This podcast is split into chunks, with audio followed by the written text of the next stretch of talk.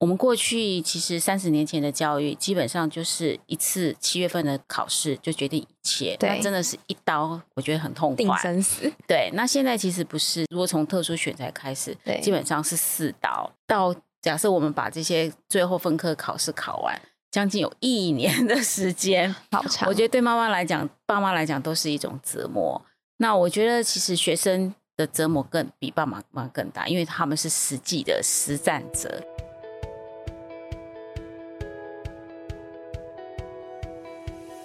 嗨，欢迎收听一零四高中职 Podcast。在学生期间，我们都经历过课业压力、升学迷惘，或者是有各种烦恼的阶段。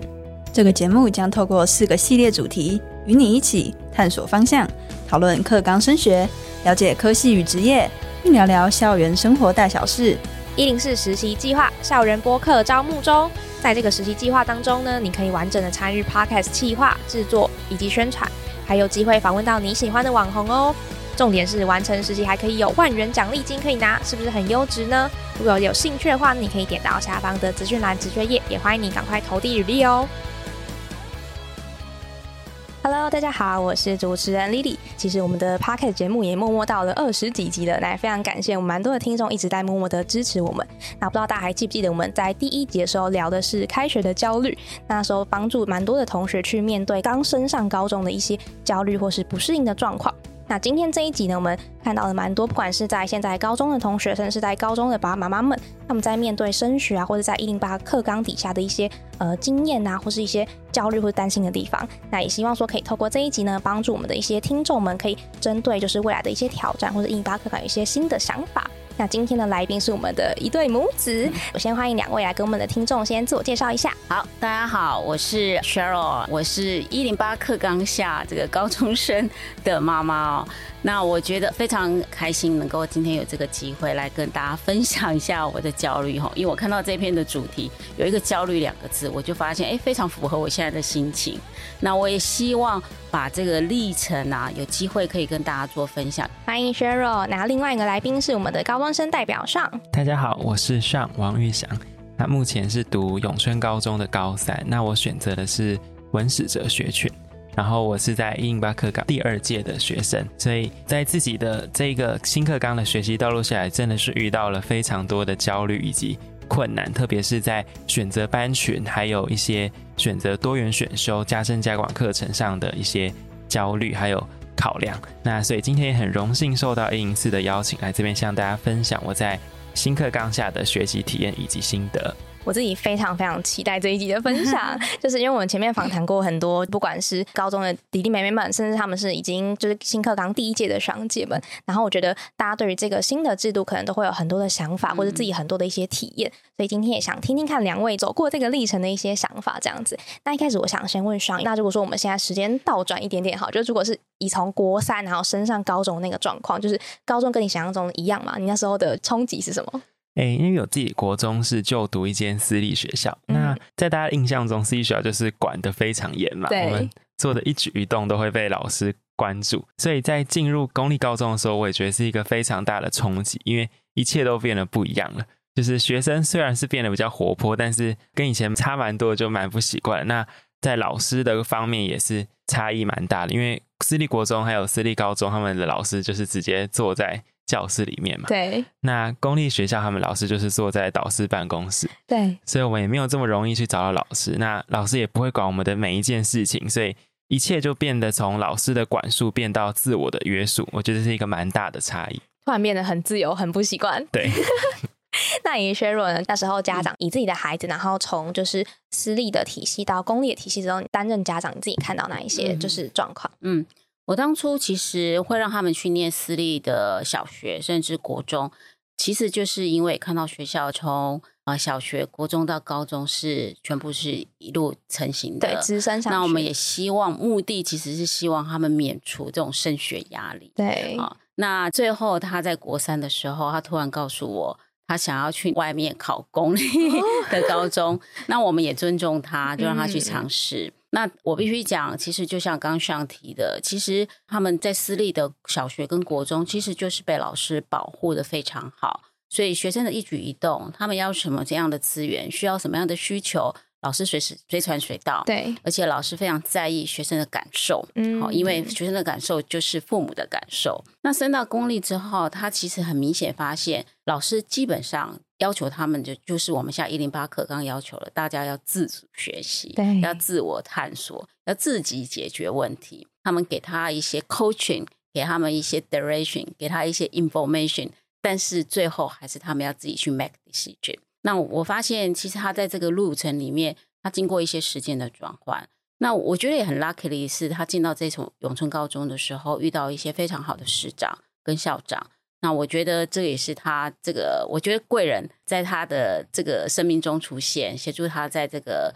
国中跟高中的转换过程中得到一些帮忙，也得到一些关怀。嗯因为我自己蛮好奇，因为刚刚 h 有提到说，就是在上的人生经历当中有一个非常重要的贵人。那我相信大家可能我们的听众里面，他们也可能回想到说，哦。过去可能有一个很重要，不管是老师也好，或者前辈也好，就是他可能在那个关键的时间点，就是给给了你一些鼓励，然后让你可以就是有勇气，可能继续的往前进。那蛮想听听看，就是上那时候遇到的老师是什么样子。对，其实我遇到老师非常特别哦，他不只是一位老师，他是一位校长，校长，也就是我们永春高中的张云芬校长。那平常我们都叫他水水校长。嗯，那其实我第一次认识校长是刚开学的时候，因为在我升高一前的暑假，我自己筹备。还有展开了一场一日环岛，然后事后也受到国光客运的邀请，来上了新闻媒体，也上了报纸。那学校得知之后啊，在我一次回学校办事情的时候，嗯，就被主任带进去的校长室，以为要被骂吗？对，因为我过去其实读的私立学校是非常保守一间学校，那我们其实读了九年，我都没有跟校长讲过话。嗯，那刚来到这所高中就被请进了校长室，来跟校长聊天，然后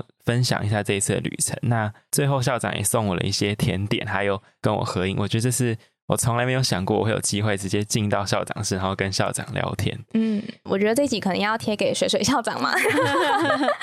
所以那时候对上很大的一个印象的转换，就是你觉得在公立高中里面好像可以很多人，那甚至是每个老师们可能都是很愿意跟你交流、跟你分享的，更贴近学生。那那时候进到高中，你还有其他的不适应的地方吗？就除了呃，可能我刚刚提到一些不同的老师的身份转换之后，你自己的高中的一些体验。第二个是，我觉得我们有更多的选择了，就像是以前私立学校，它很多活动都是他们已经找好学生了，就是让一些学生比较没有机会去参加这活动。啊，但是来到公立高中以后，就发现每一个活动其实都是公开在学校网站上面的。那我们这些有兴趣的人就可以去积极的争取参加的机会。对，可能多竞赛、很多讲座，或是很多一些活动嘛，你都可以踊跃去报名跟参加。对，那时候学如你自己观察，就是以上那时候进到高中的这些阶段里面，有没有遇到一些适应的过程啊？或是你觉得他那个历程，你自己观察到是什么样子？呃，我必须讲哦，其实他刚进入高中的时候，因为他认为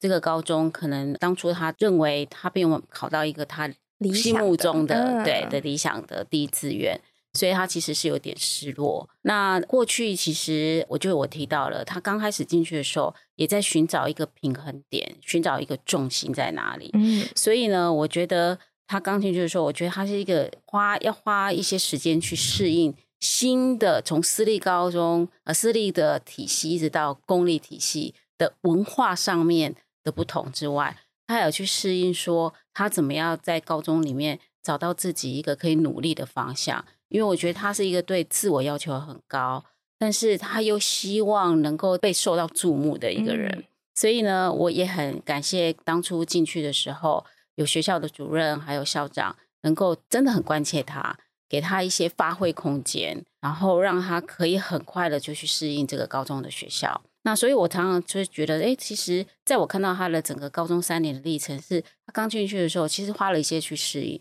第二个呢，有这些老师不断的投资一些资源，而且对他其实我觉得是极度关心，甚至一些他生活上的一些小细节，校长跟主任都非常的注意。那我觉得自己身为他的父母，我觉得我自己非常感动。嗯，然后呢，呃，所以我就让他有心情去发挥出来，所以他也肯定自我。那我印象中最深刻的是，我一次在水水校长的 Facebook 还看到这个校长。特别发了一篇文，特别去讲到呃，Sean 的一些表现，嗯，然后提到呃，Sean 是怎么在学校里面呃，勇于分享，然后勇于去尝试一些新的事物，那让我整个真的真的非常感动。他愿意呃，你看一个学校单单一个年级就五百个多个人，对，他可以注意到每一个小朋友的一些特性发展跟一些特殊表现。那我觉得这个是他可能是一个小小的举动，但是对学生来讲，他其实一个大大的感动。所以我觉得我也非常感谢这些呃学校的市长们的一些协助。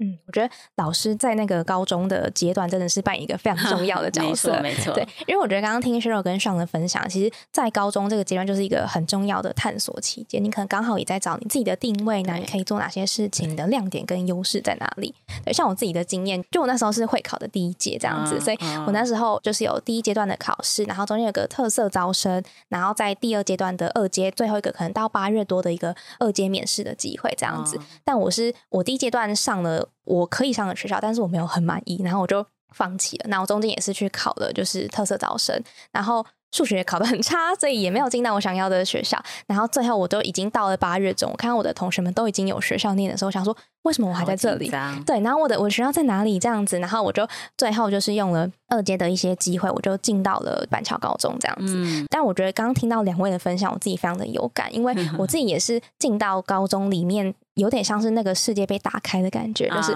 我因为很多不同的同学，然后有很多很棒的老师，甚至因为学校里面的一些课程等等，让我开始去认识，也是探索自己的一个机会。这样，所以我现在也蛮回过头，也蛮鼓励我们的听众朋友们，就如果你有机会的话，你可以在高中里面可以多一点的尝试，然后可以多一点的交流，或是跟其他人去提问等等，都是一个你可以去呃探索的机会。嗯。因为我还可以再分享一点，就是他现在呃高三的导师其实也帮我们很多。嗯，因为过去其实像因为在这段从特殊选材一直到后面要准备学校模拟考，因为他刚刚也提到，其实他希望用繁星入学，对，所以学校的课业还有接下来要准备所谓模拟考这些，其实这些所有的东西夹杂在一起，他除了要去 recover 他呃在特殊选材的一些。呃，心情之外，他又要开始去背这些考试。其实那时候他的心情非常非常焦虑。所以我印象中有一天，他早上发了一个讯息给我，他说他再怎么做也做不好，再怎么考也考不好，因为他那一次考试考的真的其实可能不如他理想。那我觉得，呃，我我试着去引导他，我觉得遇到困难、遇到学习上的一些门槛或者是呃卡关，其实要试着去找。帮忙，嗯，好，因为你自己不断的再去练习，可是你会不知道自己的学习盲点，所以呢，其实我我做了一个小小动作，其实我找了他们的导师，我跟他聊了一下上的现在的状况，那我非常感谢老师，其实就帮他做了一些安排，他帮他安排了一些他们这些专科老师的一对一的一些面谈，请这些老师 review 一下他的学习过程跟可能学习上的一些盲点，然后给他一些提示。那我觉得这样子一个动作也让他知道，哎，其实他遇到问题的时候，其实他应该要去找帮忙，而不是自己又闷起头来自我否定，然后甚至就是不断的一直重复自己觉得对的事情。可是这些对的事情，maybe 即使你需要做一些转弯或者调整，你会做得更好。那我这也是我觉得在这个高中阶段，其实我觉得印象非常深刻的一件事情。对，因为有时候我们真的就是卡在那个就是胡同里面，我们可能就跳不出来，我们可能需要旁边人的一些引导，这样子。对，就像那时候你自己走过那个经验，你自己的 take away 是什么？诶，我自己会认为，在我的学习道路上，有一位引路者一路帮助着我们，是对我自己学习很大的鼓励。那我觉得每个师长给每一位同学鼓励，都是每一位学生继续成长的最大的动力。那其实我也非常感谢自己过去在。这个学习的道路上，一开始就遇到了校长。那我这个人对于自己的学习就是不设限，那非常勇于尝试他每一次给我的挑战，那我都非常用心的去做。也因为这样的原因，又诞生了再下一次的机会。嗯，到了高三，在升学压力比较大的时候，也非常感谢老师永远给我一些鼓励，然后帮我寻找资源，解决每一次的问题。我觉得都是我们在学习的道路上非常重要的人角色。嗯，好，那接下来想问啊，因为呃，进到高中之后啊，我相信同学们可能刚好开始也要体会，比如说高中的一些制度，不管是升学，然后选课等等的。那我也想好奇，想问一下，就是上跟时候你们那时候经历的呃经验是什么？你们面对这个挑战这些制度，你们那时候的心情是什么样子？那首先再讲一下，我先开始讲这个升学制度下，就是一零八课纲让我们高中生多了自主学习的这个课程嘛。对。那我觉得自主学习它这课程对我们社区高中学生比较大的挑战，也就是资源的差异。嗯，那据我所知，在台北市的五所明星高中，就是北一女中、然后建中、师大附中、中山女高，还有成功高中，他们这些学校其实是有跟大学，像是台大、政大，然后阳明交大这些学校合作推出微课程，对，让这些学校的学生在自主学习的时间有机会到，就直接到那个大学去修课。嗯，但是社区高中就没有这样子的资源，所以我们就没有这么严谨的在进行自主学习课。对，那甚至有时候变成自习课用来考试。对，真的真的，因为我们之前有一些来宾，他们也是分享说，哎，因为其实我不知道我自主学习那个课程的时间要干嘛，就是也没有老师来，难道就是我自习吗？然后那我前面那个十六周，我不知道每个进度要怎么安排，就等于说我最后的那个最后一个报告要压在最后三周里面完成吗？对，所以我真的觉得上讲到这点真的是非常的重要。的确有蛮多的同学，或者有些学校的资源，他可能分配的没有这么均匀，所以变得说没有办法很好的去引导学生去做他们可能该做的一些课程的安排。对，特别是引导这部分，因为我觉得很多高中生都很难找到自己的兴趣，就是根本不知道我自主学习课能做什么，然后什么叫做自主学习。嗯，所以我觉得这也跟我前面那个阶段讲到的蛮像的。我觉得在新课纲的学习下，其实升学不再只是自己的事，反而身边的师长还有家长，就是陪伴着一起找到自己的志向，找到自己的兴趣，然后提供一些资源给我们，在新课纲学习下可能会是比较大的帮助。那上那时候，因为现在的同学们他们在高一下学期都要选班群嘛，对，对你那时候在选班群的时候，有没有有没有遇到一些挑战，或者你觉得有点卡关的地方？嗯，我在选班群的时候，其实是呃，因为是我们一八课刚后才取消了原本的一类、二类、三类的分配，对，现在都是变成就是文法商，然后文史哲，还有一些理工学群嘛。对，那我觉得就是特别是英八课刚新增了数 A 跟数 B 嘛。对，这好混乱哦。对，那因为我自己是高一就想说，我想要透过繁星进入大学，嗯，所以繁星进入大学的时候，我们采集的科目有分成国英数等等这些科目。嗯，对，那当时我在选择的时候，其实也有把这个纳入考量，就是我想要了解数 A 跟数 B 在繁星的数学科采集上有什么不一样。对，但其实最后的答案是，其实不管你是选数学 A、数学 B，你在繁星科目采集上都是统称叫做数学科。啊？什么？对，所以其实选数 B 的人在繁星上就会比较好嘛，因为对分数会比较高，但是统称又叫做数学科。对，那其实就这样简单的一个问题，我觉得在呃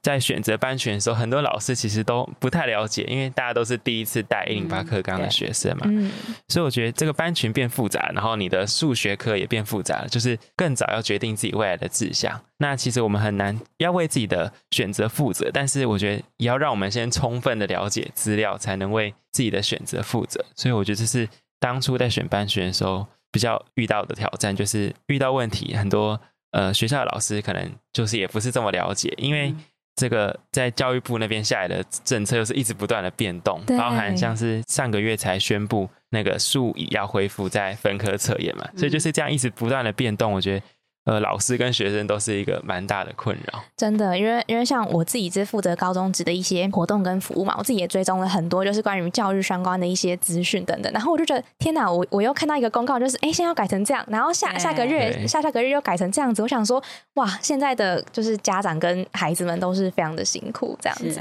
那那时候学若，因为呃，你那时候看到班群有这么多选择，或是需要他自己的考量的时候，你那时候的感受是什么？嗯，我觉得一零八课刚刚开始我看到的时候，我是选择先逃避它，哎，先逃避不去了解它，因为我在他刚入高一的时候，我曾经看了一部韩剧，叫做《天空之城》。这部韩剧我看了之后，我发现里面有好多名词是他跟我讲一零八课纲里面的，包括自主学习、学习历程，然后在校成绩，然后这些可能未未来你可能要去参加一些。自工啊，要求一些实习计划。那《天空之城》里面这部剧对我来讲是一部恐怖剧，为什么？因为在这个高压的环境底下，每个爸妈要尽心尽力。我必须讲，所谓的尽心尽力是可能要很 dedicate，要花很多时间、花很多金钱去培养小孩的一个学习历程。然后大家互相 competition，那所以呢，大家也会互相去防止对方知道他的学习历程。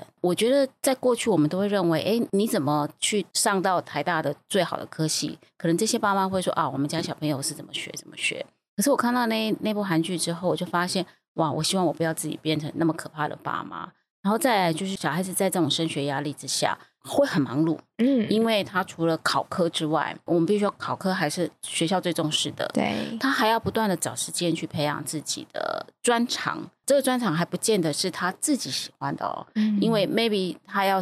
申请的学校刚好就不重视这个，对对，所以呢，他可能发挥的专长 maybe 不是学校要的。我虽然在学校的备审资料里面都会觉得，哦，他其实是不管哪哪一种特长的人，他们都会接受。但是 be honest，我觉得女道其实不是这样。嗯常常变成是为了迎合那个大学的要求去学那个东西。对，对所以其实我们自己的从特殊选材一直到现在的阶段，我们发现其实学校端并不是真的如此。所以我觉得校长也常常跟我讲说，我告诉你，我的同学们的爸妈都希望他们去念医科、法律系，对师师自备，就律师、医师什么对，那我说，其实我觉得你念什么都好，因为我过去也不认为自己，其实在所有的路程上，其实是要去被受限的。那我觉得，其实最大最大的差一点就是，我觉得在就是刚刚讲一零八跟他，他几乎每年都改。其实我每次看这些讯息，我自己都很惊慌，嗯，因为就像他讲的，我们其实整个体制里面，透过特殊选材、繁星申请入学到所谓的职考，其实基本上，我觉得教育部的想法是说，让希望让同一个科系或是同一个学校里面有多元的学生能够进去。好，我觉得这利益非常好。可是我发现，其实可能因为这毕竟才第二年，很多的制度、很多的想法也都不太一样。所以我觉得在这个制度底下，反而让这所有的家长跟老师甚至学生，其实长期处于高压跟 焦虑的阶段。对，对，因为学校会不断的去修正他们的做法，嗯教育部也不断的去修修正。那我觉得这个其实基本上就是我觉得最最最痛苦而且最焦虑的地方。even 到现在，我觉得我每天还是很焦虑，因为接下来他又要有，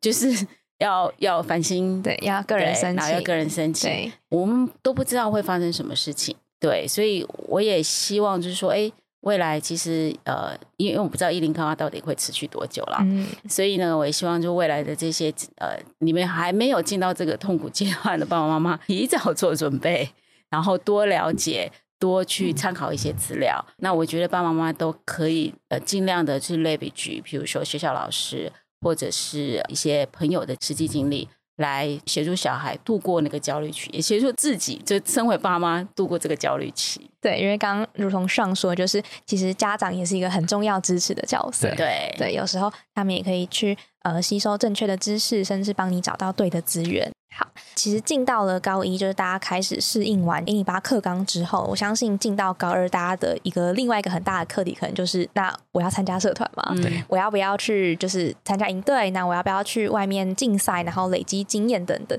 上那时候你自己的考量是什么？然后你怎么选择？诶，我自己的考量是以自己的兴趣为主，然后我会努力想要去参加各种活动嘛，因为我们高中特别是在一零八课纲下就很注重自己的学习历程嘛，对，所以大家都会努力参加各种营队啊，参加各种社团还有活动。那我自己是担任摄影社的社长，因为嗯过去我就非常喜欢探索，就是特别是搭乘大众运输，然后探索台湾，所以在这过程中培养了我对自己的对摄影的兴趣。嗯那高二的时候就主动担任承接下摄影社的社长的这个角色。其实过程中我觉得是非常的辛苦的，特别是我觉得家长要给予孩子非常大的鼓励，因为有特别是担任摄影社的社长，我们会办非常多的活动。对，那我就发现有有些同学他们家里就蛮多设限的，嗯。那其实学生要把自己这个责任做好，跟家里的家庭关系要维持好，就是不要说他们都没在读书，对，我觉得这其实 对是蛮困难的，因为如果你一直不参加，那样社团其他干部会觉得你怎么这么不负责任，但是如果你一直参加，可能又会造成呃家庭关系可能会发生一些家庭关系破裂。对。但我觉得，就是同学们在高中期间，如果你可以多参加一些社团的经验，我觉得对于他们的呃，不管是在人际互动，或是你在应对进退或者处事上面，真的还有蛮多的帮助的。是啊，对是啊，所以其实我非常鼓励他多参加一些校外活动，嗯譬如说，哎，学校有办一些说明会，说，哎，我们有什么营队，我都会说你要不要去参加，这是一个自购。然后他就会说：“妈妈，我这样会不会参加太多？我还有课业要顾。” 对啊，然后我觉得摄影社的部分，因为像其实是一个会自己安排时间的人，嗯，那我觉得他也是一个会对自己课业自我要求的人，所以我们基本上是完全不干涉说他晚上如果有社团活动。假日有社团活动要做什么？他爸爸还觉得他玩的不够嗨，再玩多一点。他他说高中就是要好好玩社团啊。对，他也觉得他玩的还不够嗨，所以其实上那时候其实就是毫无犹豫就选择自己有兴趣的社团去参加这样子。因为我们看过蛮多同学他们在呃高二要不要接干部，可能都会犹豫说那那我自己我的课业怎么办？对，然后那那我如果我现在玩社团，那我高三追得回来吗？上你自己的经验，你觉得可以吗？我自己的经验是。呃，我高二其实因为我自己就比较会分配时间，对我有时候会觉得，哎呀，这社团弄太多了，应该回来弄一些课业了。嗯，那其实真的我也会有有时候也觉得自己玩的不太够。那其实，在过去有蛮多各种节目这样子，他们都会去劝说高二的人，就是应该也好好顾成绩，不要一直玩社团。我们都劝说大家玩社 团，对。但我自己想的，其实也是觉得高二就努力玩社团了，因为像我自己比较没有这样的经验，但是。呃，其实我有同学高二玩社团也是玩的蛮凶的，就是都没有在顾在校成绩，然后他的校牌是八十五排，就是 可以看得出来玩社团是玩的非常认真的。但是他其实高三再开始读，他学测也考了两科的顶标。所以我觉得高二就是认真的玩，然后高三再开始努力的读书，可能是比较好的时间分配。嗯嗯，对，就是只要大家确定你自己的选择，你愿意为你自己的选择负责，然后你如果你之后你有一个明确目标，就是我就是想去哪个学校，我想读哪个系，我想做哪些事情，那我相信大家就会很有那个动力，想要去往那个目标去迈进。对，其实除了摄影师之外，他自己在高一就说他去参加那个。台英学士培育计划，除了台英之外，还有一个就是纠察队啦。嗯，对，校校内那个纠察队。纠察队，我就说你为什么会想要参加纠察队？然后我其实最大的考量是因为纠察队要很早就到学校哦，因为要维持交通嘛，然后维持秩序，然后可能晚上就是呃晚下课的时候要等全部的学生都走了。对对，然后他就说，哎，他很想参加，那我们也让他参加。我只是觉得说，常常冬天啊六点那么早。他就他就要出门了，我说我还在睡觉，你要出门了。那我觉得他也真的很有毅力，就是每天从来不迟到。他高一高二完全没有请过假，然后每天都很早就到学校。高二的时候又把所谓的九塔队的呃中副队中队长的职位接下来，然后又有摄影社的社长。我就说，我觉得你把时间搭配就好了。其实我们不会去太干涉你的一些校外活动的一些安排。那我觉得听到这边，我觉得就 s h 的角色就是一个呃很支持自己小孩去做他自己想做的事情。是是。对。那像你觉得就是在这个阶段啊，你觉得爸爸妈妈应该扮演什么样子的角色？需要支持吗？或者帮助你？他们应该要做哪些事情？你觉得才是对于这个阶段的你可以好好的去做你自己想做的事？对。哎，那我自己是觉得，呃，当我们长得越大的时候，其实应该要拥有更多自由，但。同时要知道，我们要负起更多的责任。嗯，所以我觉得爸爸妈妈的时候，应该就是支持我们的每一个选择。但是我们做了这个选择，就要自己来负责我们做的选择。然后有时候给予一些帮助，还有支持，我觉得会对于我们这阶段的小孩有比较好的发展。嗯嗯，所以其实都没有遇过那种为了一些目标或是不同的事情而吵架的状况吗？嗯，其实我们没有哎，因为。我觉得我比较在意他自己本身的感受，跟他自己的规划，因为他自己做了这件事，他自己的计划是什么？我觉得他应该是都有想法，所以他常常都会非常 aggressive 的去找一些呃外部的资讯，然后透过这些外部资讯告诉我说，哎，他想要参加这个营队，他的营队其实从来都不是我安排的，他都是他自己安排，然后包含就是他刚刚讲了台音，因为刚好那时候。呃，永春高中第一届的台英的学士学位的一个培育计划，也就是说，他们希望他们在高中的时候就同时修习英国的大学的一些预备课程，哦，类似这样双联学制。因为他一直觉得他是过去的英文的部分，他想要再做加强，可是可能进到高中以后不会有这么多资源让他去学习全英的环境，所以他想要去 leverage 这个来维持他的英文的一些学习。那我也觉得很好，我们也全力 support 他。然后我觉得他其实基本上也不会要求太多。我觉得他有一个非常好的特点是，他参加这些活动，他基本上会考量爸爸妈妈的花费。嗯，我常会跟他说：“哎，你爸爸妈妈赚很多，你真的不用在意。”我应该很少看报听到爸妈跟他说：“哎，我赚很多。”其实我没有赚很多，但是我希望他是没有顾虑，没有后顾之忧。对，然后但是他其实真的会跟我算说：“哎，妈妈，我去参加这个活动。”我如果搭公车去，我搭高铁去，我搭铁路去，我都他可以省多少钱？他会给我一些方案。所以呢，从这一趟这这一段，他决定要搭客运去。这段这一段他要搭火车，这段他要搭什么？所以能够整趟下来总会花多少钱？他都会给我一个 plan。我说，其实我只在意你有没有很安全的去完成这趟行程。那钱的部分，我觉得你们其实可以做很多考量，你真的不用太在意钱。但是他其实真的很贴心，都会跟我说：“妈，我参加这个活动，我大概要花多少钱？”他就会跟我报备。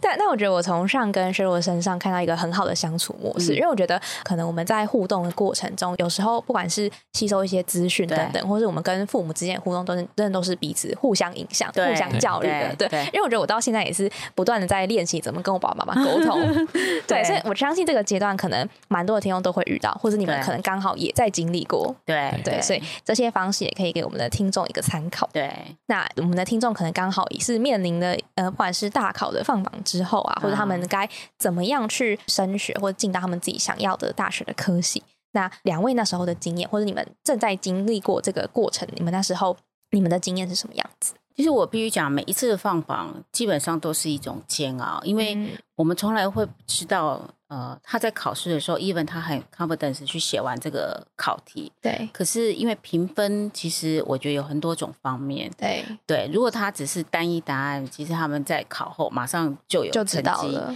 但是有很多都不是这样子，的，比如手写题啊，对啊，然后作文啊，类似。所以其实对爸妈来讲。你就会一直，我每次都会去想，如果他放榜的时候，他的表情 会是什么？我回来会看到他什么样的脸色？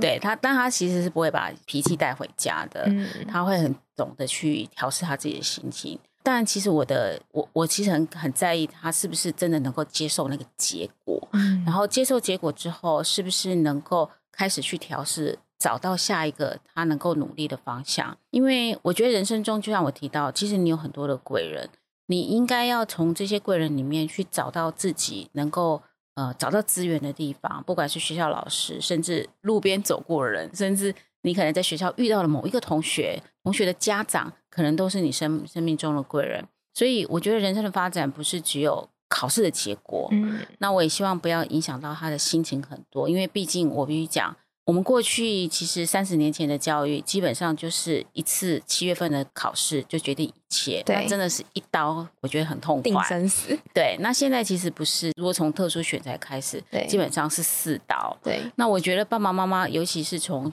呃，因为特殊选材都是大概是呃一二月的时候，呃是呃去年的十一月，对，十月十一月开到，假设我们把这些最后分科考试考完。将近有一年的时间，好长。我觉得对妈妈来讲，爸妈来讲都是一种折磨。那我觉得其实学生的折磨更比爸妈妈更大，因为他们是实际的实战者。嗯，对，所以其实我都会希望说他能够很快调整心情。其实他的爸爸妈妈会非常的支持他，而且我们不是希望他走我们的路，因为毕竟我觉得。我们毕业这么久，工作这么久，我们会觉得学校的学习其实就是一个过程，它不代表任何一个你未来的职位，甚至你赚的钱多不多。嗯，我觉得它就是一个学习过程，你要懂得从这个过程中培养你的基本能力。剩下的其实我我们真的都没有太要求他，也希望他自己能够发掘他自己的特长。对，那我这边。特别想回应薛若刚刚讲的，因为就我们前面会有一集是繁星推荐的一个管道的介绍，这样子。就我们那一集在聊的时候，其实呃老师的角色也给我一个很棒的观点，就是其实虽然说我们看似是选择走繁星这个管道，但是其实我们往后看繁星这个管道背后的用意，其实我们可以看到一些指标，就是可以看出这个学生他是要看你的在校成绩，对，所以他可以看得出，其实这个同学他其实。在高中三年，他对于他自己的目标、他的学习的规划，或是他自己的坚持的耐力的持久度，其实是有一定程度的正相关。对，所以其实有时候并不是只单看结果，有时候那个过程反而是更加的重要，也更值得我们学习的。是是，像那时候你的心得。哎，那其实我觉得印巴克刚刚就是给我们更大的自由。那给更多的自由，就意味着我们要选择更多事情。对对，不论是在平常考试，我们选择这个答案，或者是呃，我们选择要用哪一个管道，在你高一的时候选择你想要透过繁星，那你可能在这三年就要牺牲一些娱乐的活动。对，或者是我们即将面临的繁星选填，还有个人申请的选填，我觉得每一次的选择都是非常重要的。就是我们常常选择完一个东西，就想说啊，我刚刚怎么会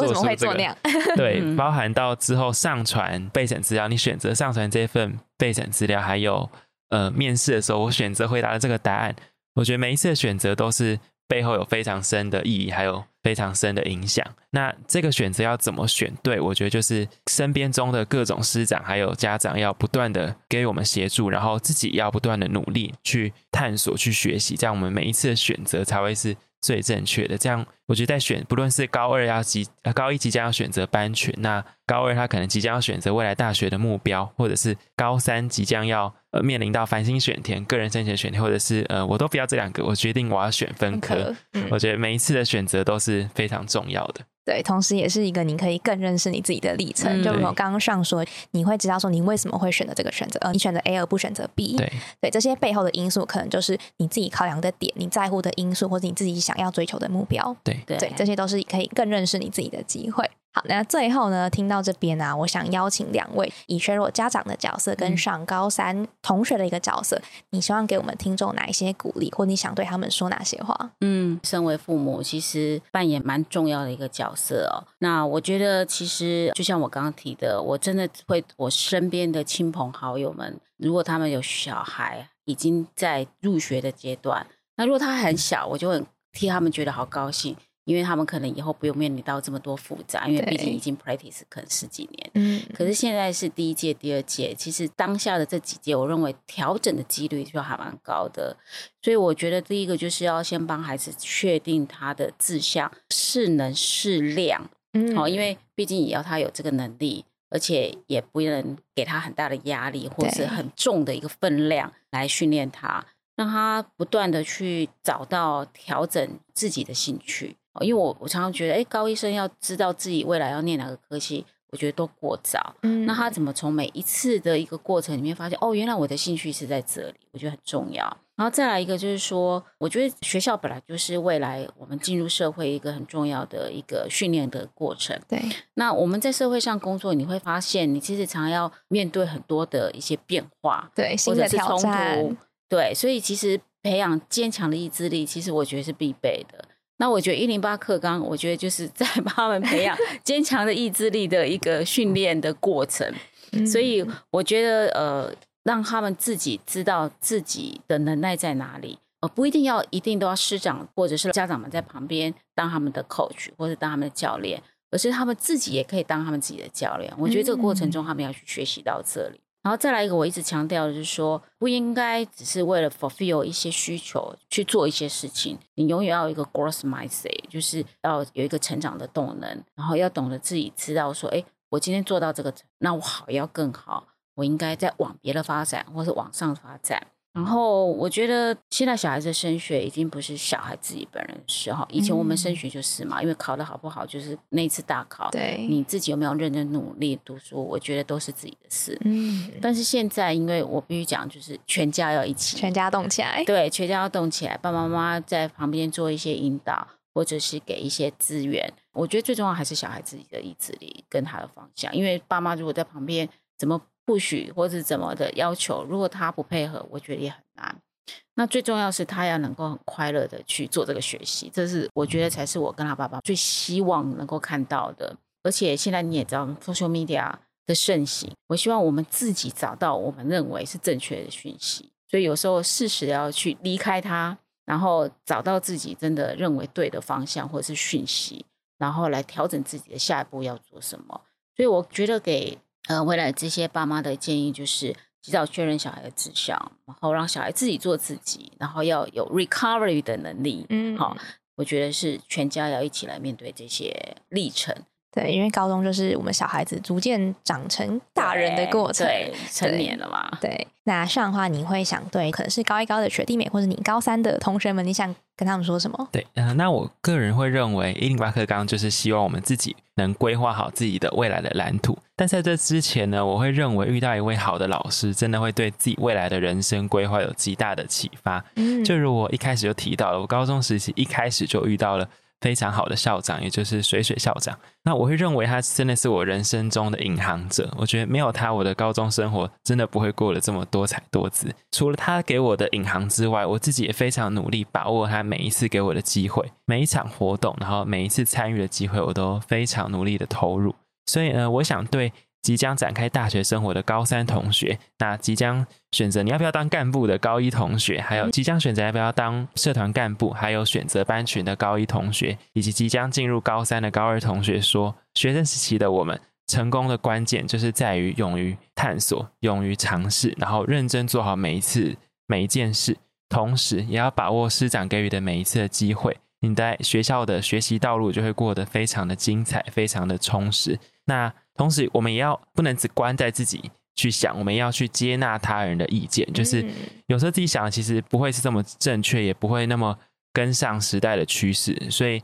多方接受大家的意见也会非常重要。那还有刚刚妈妈讲到的，就是 social media 上面的一些消息，我觉得社群媒体它就是一个媒体，其实对自己的人生不会有。太大的影响，因为现在每个高中生都会用像是 Instagram 还有 Facebook 这些嘛，对，所以有时候其实高中生可能会非常在意，比如说我掉了一个粉丝，或者是我这篇文好不好，他自己都会非常在意，然后影响到自己的生活。我觉得其实这都没有那么重要，因为自己就是自己，然后。过好自己就可以，不需要太在意别人对你有什么样的看法。真的非常认同，就是我觉得听下来，我们刚刚前面一开始开头就是我们想聊聊大家在新课纲下面的升学焦虑嘛。对。那我自己听完之后，我觉得好像没有这么焦虑了，哎，就是